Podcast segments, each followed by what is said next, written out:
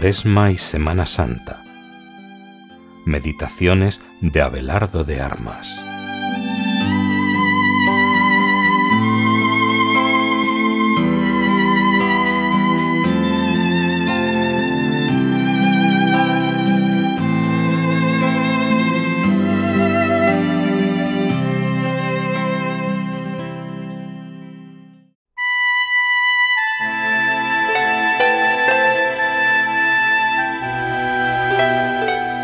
Miércoles Santo. El Hijo del Hombre no ha venido sino a servir y dar su vida en rescate por muchos. Mateo 20:28.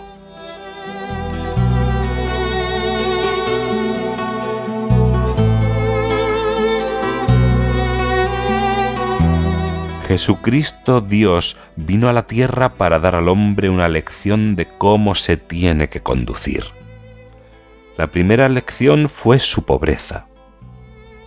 Se hizo pobre por nosotros a fin de enriquecernos a todos con su pobreza.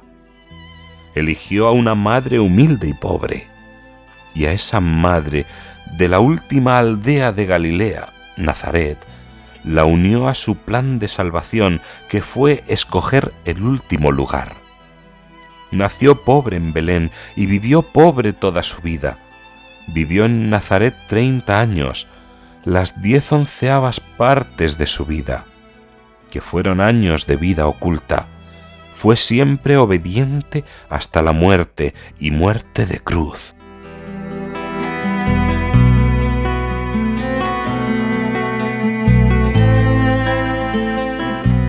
Una de sus sublimes lecciones la dio en la noche que le iban a entregar nos lo comenta San Juan en el capítulo 13 de su Evangelio. Se levantó de la mesa, se quitó sus vestidos y tomando una toalla, se la ciñó. Luego echó agua en una jofaina y se puso a lavar los pies de los discípulos. Uno de ellos lo entregará por el significativo precio de treinta monedas, lo que se pagaba por un esclavo. Y fue a la pasión, a ocupar el último lugar su muerte en cruz. Advirtió a sus discípulos de cómo moriría.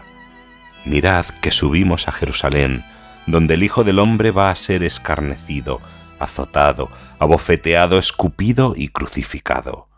Pero al tercer día resucitará. Y comenta el evangelista, pero ellos no entendieron nada de lo que les decía.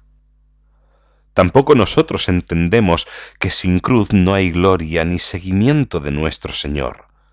Por eso lo importante es que caigamos en la cuenta de que o vivimos el Evangelio cayendo como el grano en la tierra para dar fruto, o la sal se convertirá en insípida.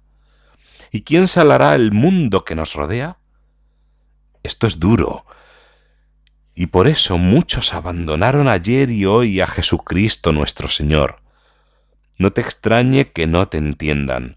No olvides que vivir en verdad el Evangelio es para quienes comprenden que la vida es para ser santos. El gran fracaso de la vida es no ser santos. La santidad está en la cruz. Fuera de la cruz no hay salvación. Pero no te desalientes.